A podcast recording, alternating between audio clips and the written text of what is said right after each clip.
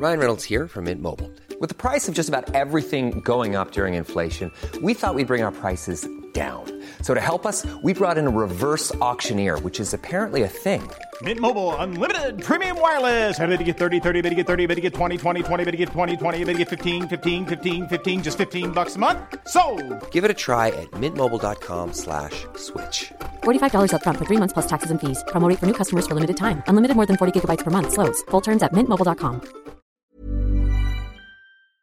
Elle est souvent décrite comme la voie royale ou comme une orientation d'excellence pour les meilleurs élèves. Je parle donc des classes préparatoires, les prépas, ces formations en deux ans après le bac, souvent très exigeantes en termes de quantité de travail notamment, qui préparent au concours des grandes écoles d'ingénieurs, de commerce et autres. Mais le truc c'est que le nombre d'étudiants en prépa baisse d'année en année selon euh, les derniers chiffres du ministère de l'Éducation nationale. Alors pourquoi tout cela? Est-ce qu'on se dirige vers la fin des prépas alors que ce système fait euh, débat depuis longtemps? On va donc voir tout ça ensemble et vous allez le voir, même si vous n'êtes pas étudiant ou que ça ne vous concerne pas euh, directement, c'est un sujet qui est très intéressant. C'est le sujet principal donc de ce nouveau récap quotidien de l'actualité en une dizaine de minutes. Il y a donc 2000 élèves de moins en prépa cette année par rapport à 2021 et c'est une tendance qui commence à s'inscrire dans le temps puisque c'est la cinquième année de baisse consécutive. Alors rapidement, il y a trois choses à noter euh, sur cette baisse d'étudiants en prépa. Déjà, c'est une baisse qui concerne les prépas scientifiques et économiques, donc celles qui préparent spécifiquement aux écoles d'ingénieurs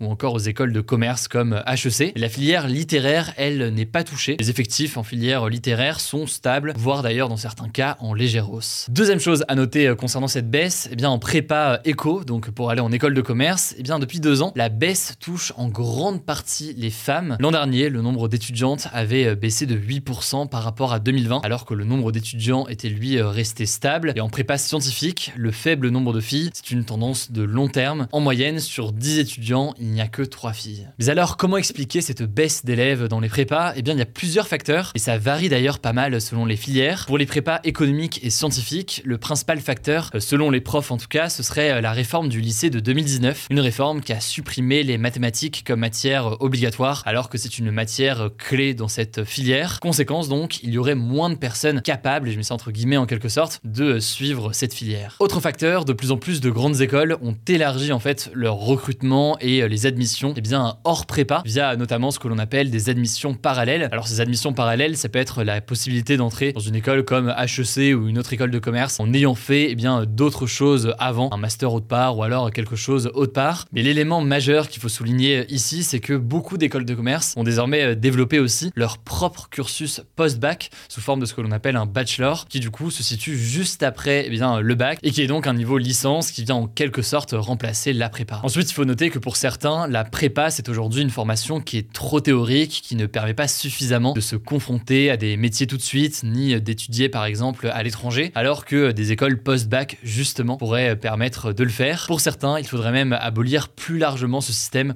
qui est jugé trop élitiste pour plein de raisons, mais notamment dans sa méthodologie et dans sa façon d'approcher euh, les sujets. Du coup, quel avenir pour les prépas dans les années qui viennent? Eh bien, finalement, plusieurs spécialistes de l'orientation s'accordent à dire que la prépa n'a plus le monopole aujourd'hui donc de l'accès à ce que l'on appelle les grandes écoles. Cela dit, c'est encore trop tôt pour parler d'une fin des prépas. Cette formation, elle continue d'être aujourd'hui dans les faits eh bien, la principale voie d'entrée aux plus grandes écoles de commerce ou encore d'ingénieurs. elle est valorisée aussi par beaucoup de recruteurs qui estiment que les élèves qui seraient passés par une prépa auraient une plus grosse capacité de travail et une solide culture générale en raison donc de ces deux années, mais qui, vous l'avez compris, sont aussi des années très dures au point de casser d'une certaine façon certains élèves. Et il y a eu beaucoup de témoignages allant dans ce sens ces dernières années. De leur côté, suite à ces chiffres de baisse des étudiants en prépa, eh bien, les ministères de l'Éducation nationale et de l'enseignement supérieur ont annoncé qu'ils travaillaient à des pistes de réforme ou de changement, notamment euh, pour la prépa pour les écoles de commerce. Du côté des syndicats de profs de prépa, on s'oppose en tout cas à toute réforme des prépas euh, économiques et on estime qu'il y a euh, surtout une nécessité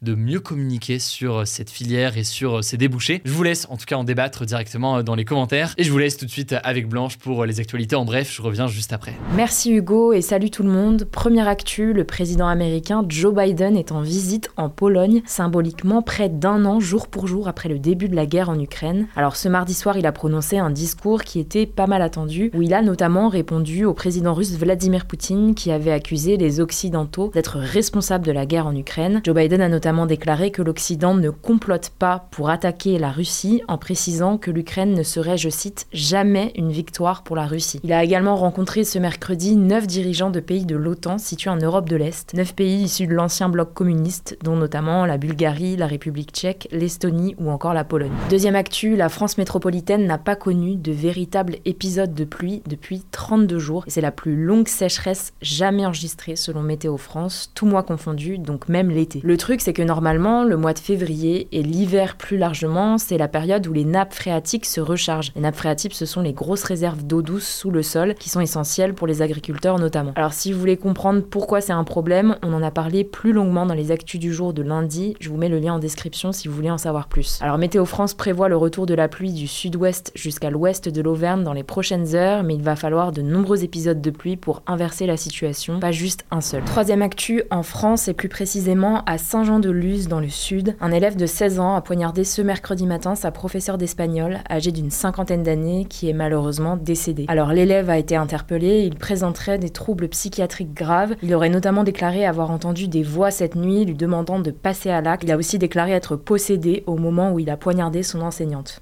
En tout cas, une enquête pour assassinat a été ouverte par la justice et le ministre de l'Éducation nationale, Papendiaï, s'est rendu sur place. Il a annoncé une minute de silence ce jeudi à 15h dans tous les établissements scolaires. Quatrième actu, et ça concerne les billets pour les Jeux Olympiques de Paris en 2024, dont on vous parlait la semaine dernière. Eh bien, le prix de ces fameux billets ont déçu énormément de gens. Pour ceux qui n'avaient pas suivi, pour cette première période pour acheter des billets, il faut être tiré au sort et ensuite composer un pack avec des places pour trois sports différents. Cette manière de faire est donc déjà jugé complexe, mais l'autre chose qui déçoit, c'est que beaucoup des places les moins chères ne sont déjà plus accessibles. C'est le cas par exemple des billets pour les épreuves d'athlétisme, qui est l'un des sports les plus populaires. Les billets à 85 et 195 euros ne sont plus disponibles et il ne reste que des places à 385 ou 690 euros. En tout cas, en 5 jours, plus d'un million de places ont été vendues et comme je vous le disais, c'est la première étape de la billetterie. Il y en aura ensuite d'autres pour pouvoir acheter chaque sport individuellement. Cinquième actu, le navigateur français Stan Turet a annoncé qu'il arrêtait sa carrière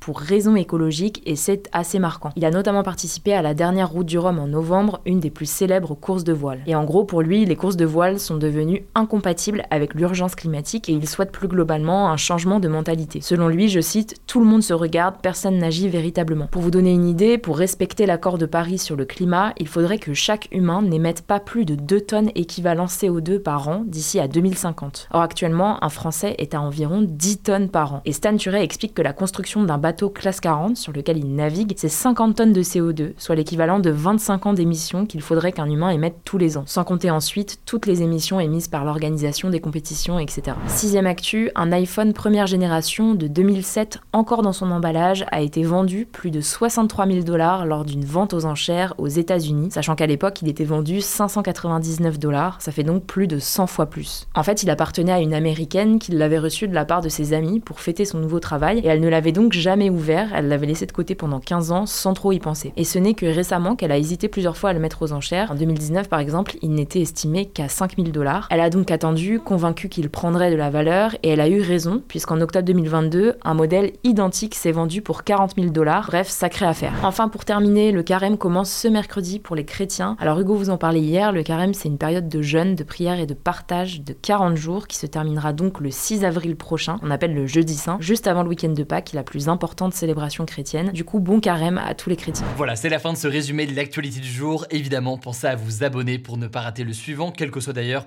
l'application que vous utilisez euh, pour m'écouter. Rendez-vous aussi sur YouTube ou encore sur Instagram pour d'autres contenus d'actualité exclusifs. Vous le savez, le nom des comptes, c'est Hugo Décrypte. Écoutez, je crois que j'ai tout dit. Prenez soin de vous et on se dit à très vite. Mom deserves the best, and there's no better place to shop for Mother's Day than Whole Foods Market. They're your destination for unbeatable savings, from premium gifts to show-stopping flowers and irresistible desserts. Start by saving 33% with Prime on all body care and candles. Then get a 15-stem bunch of tulips for just $9.99 each with Prime. Round out mom's menu with festive rosé, irresistible berry chantilly cake, and more special treats. Come celebrate Mother's Day at Whole Foods Market.